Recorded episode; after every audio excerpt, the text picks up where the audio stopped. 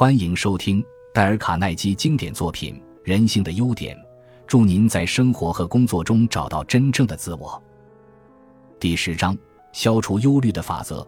如果我们根据平均法则考虑一下我们的忧虑究竟值不值得，并真正做到好长时间内不再忧虑，我想你和我的忧虑中有百分之九十可以消除。我的儿童时代是在密苏里州的农场里长大的。有一天。我在帮母亲摘樱桃的时候，我哭了起来。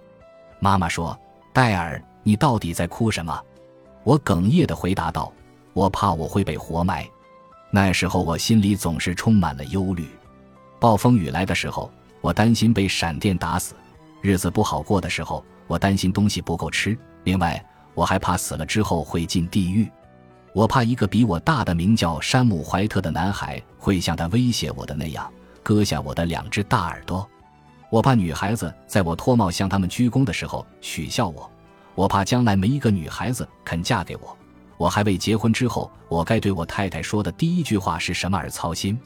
我想象我们会在一间乡下的教堂里结婚，会坐着一辆上面垂着流苏的马车回到农庄，可是，在回农庄的路上，我怎么能够一直不停地跟他谈话呢？我该怎么办呢？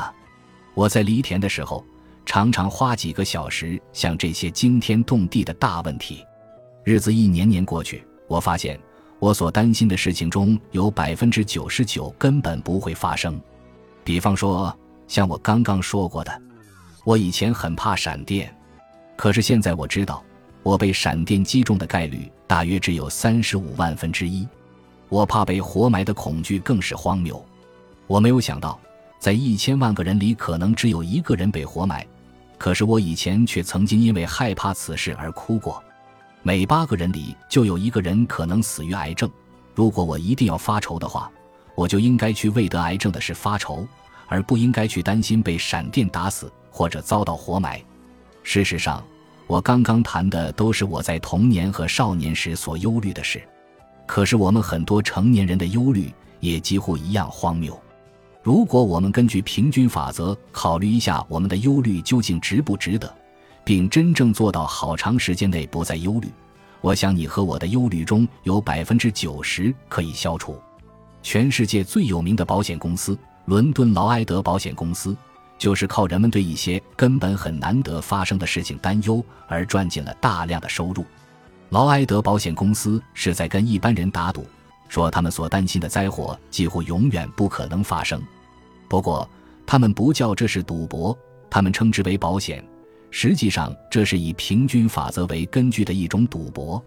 这家大保险公司已经有二百年的优良历史了，除非人的本性会改变，否则它至少还可以继续维持五千年。而它只是替你保鞋子的险，保船的险。利用估算概率的法则向你保证那些灾祸发生的情况，并不像一般人想象的那么常见。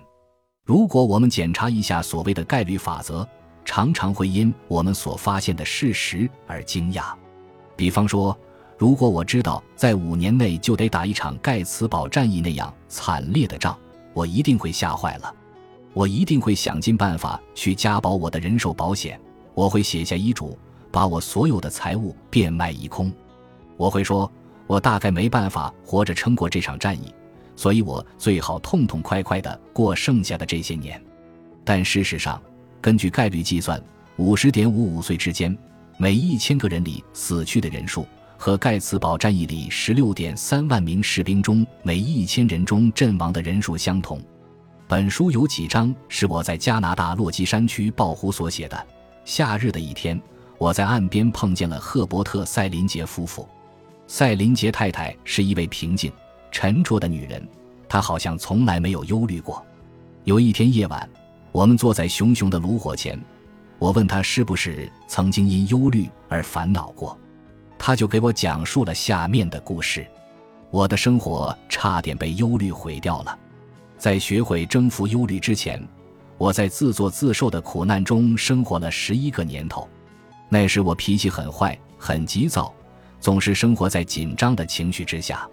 每个礼拜我要从加乘公共汽车到旧金山去买东西，可是就算在买东西的时候，我也愁得要命，也许他又把电熨斗放在熨衣板上了，也许房子烧起来了，也许我的女佣人跑了，丢下了孩子们，也许孩子们骑着他们的自行车出去被汽车撞了。我买东西的时候，常常会因发愁而弄得冷汗直冒，然后冲出店去，搭上公共汽车回家，看看是不是一切都很好。难怪我的第一次婚姻没好结果。我的第二任丈夫是个律师，一个很平静，事事都能够加以分析的人，从来没有为任何事情忧虑过。每次我神情紧张或焦虑的时候，他就会对我说：“不要慌，让我们好好的想一想，你真正担心的到底是什么呢？让我们看一看事情发生的概率，看看这种事情是不是有可能会发生。”举个例子来说，我还记得有一次我们在新墨西哥州。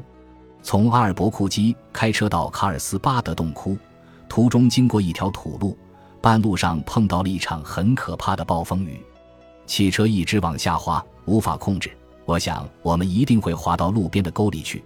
可是我的先生一直不停地对我说：“我现在开得很慢，不会出什么事的。即使汽车滑进了沟里，根据平均率，我们也不会受伤。”他的镇定和信心使我平静下来。有一年夏天。我们到加拿大落基山区的图坎山谷去露营。有天晚上，我们的营帐扎在海拔七千英尺高的地方，突然遇到暴风雨，好像要把我们的帐篷撕成碎片。帐篷是用绳子绑在一个木质的平台上的，外面的帐篷在风里抖着、摇着，发出尖利的声音。我每一分钟都在想，我们的帐篷会被吹垮了，吹到天上去。我当时真吓坏了。可是我先生不停地说着：“我说，亲爱的，我们有好几个印第安向导，这些人对一切都知道得很清楚。他们在这些山地里扎营都有六十年了，这个营帐在这里也过了很多年，到现在还没有被吹掉。根据发生的概率看来，今天晚上也不会被吹掉。而即使被吹掉的话，我们也可以躲到另外一个营帐里去，所以不要紧张。我放松了心情。”而且后半夜睡得非常熟。几年以前，小儿麻痹症横扫加利福尼亚州，我们所住的那一带。要是在以前，我一定会惊慌失措。可是我先生叫我保持镇定。我们尽可能采取了所有的预防方法，不让小孩子出入公共场所，暂时不去上学，不去看电影。在和卫生署联络过之后，我们发现，到目前为止。即使是在加州所发生过的最严重的一次小儿麻痹症流行时，整个加利福尼亚州只有一千八百三十五个孩子染上了这种病，而平常一般的数目只在二百到三百之间。虽然这些数字听起来还是很惨，可是到底让我们感觉到，根据发生的概率看起来，某一个孩子感染的机会实在是很小。根据平均概率，这种事情不会发生。这句话就摧毁了我百分之九十的忧虑，使我过去二十年来的生活都过得令人有点意想不到的美好而平静。当我回顾过去的几十年时，我发现大部分的忧虑也都是因此而来的。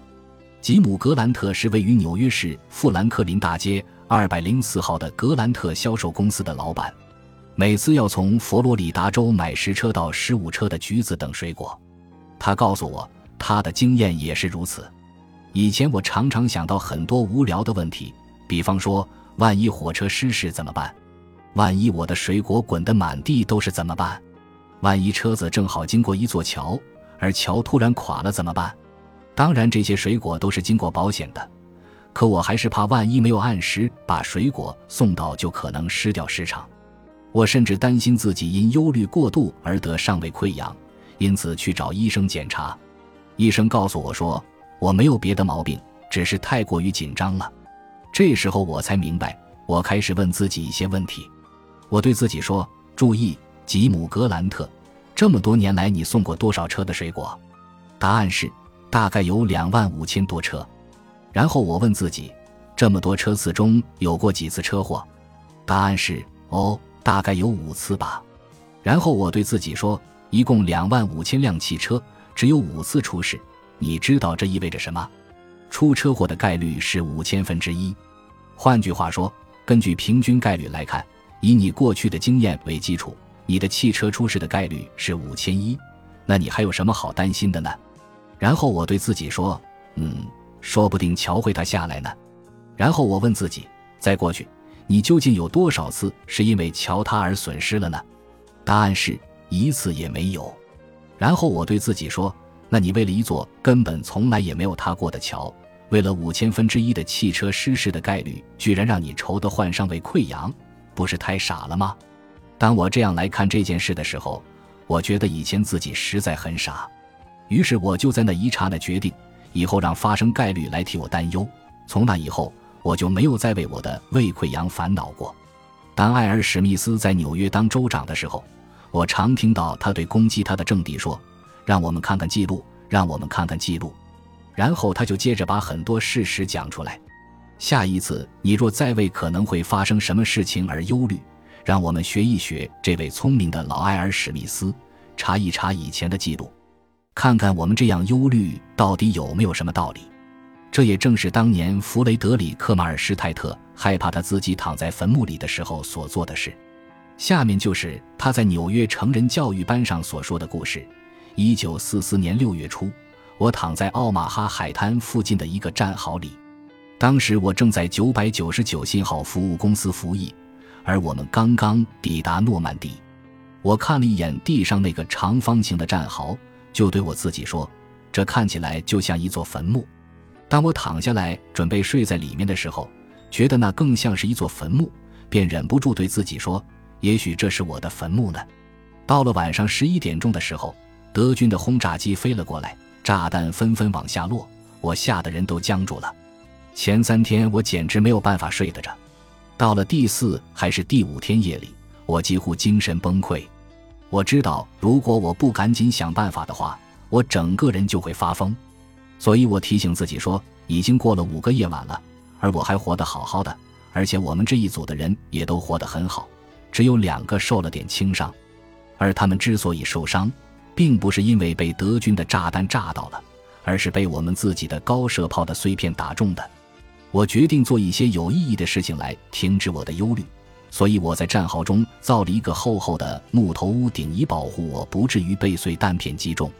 我算了一下炸弹扩展开来所能到达的最远地方，并告诉自己，只有炸弹直接命中我，才可能被炸死在这个又深又窄的战壕里。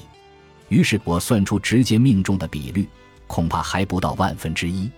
这样子想了两三夜之后，我平静了下来。后来就连敌机袭击的时候，我也睡得非常安稳。美国海军也常用概率统计的数字来鼓舞士兵的士气。一个以前当海军的人告诉我，当他和他船上的伙伴被派到一艘游轮上的时候，他们都吓坏了。这艘游轮运的都是高辛烷汽油，因此他们都相信，要是这条游轮被鱼雷击中，就会爆炸，并把每个人送上西天。可是美国海军有他们的办法，海军总部发布了一些十分精确的统计数字。指出，被鱼雷击中的一百艘游轮里，有六十艘并没有沉到海里去，而真正沉下去的四十艘里，只有五艘是在不到五分钟的时间沉的。那就是说，有足够的时间让你跳下船，也就是说，死在船上的概率非常之小。这样对士气有没有帮助呢？知道了这些概率数字之后，就使我的忧虑一扫而光。住在明尼苏达州圣保罗市的克莱德马斯，也就是讲这个故事的人说，船上的人都觉得好多了。我们知道，我们有的是机会。根据概率数字来看，我们可能不会死在这里。要在忧虑摧毁你以前，先改掉忧虑的习惯。下面是第三条准则：让我们看看以前的记录，并算出一个平均概率，然后问问自己：我现在担心发生的事情发生的概率有多大？感谢您的收听，喜欢别忘了订阅加关注，主页有更多精彩内容。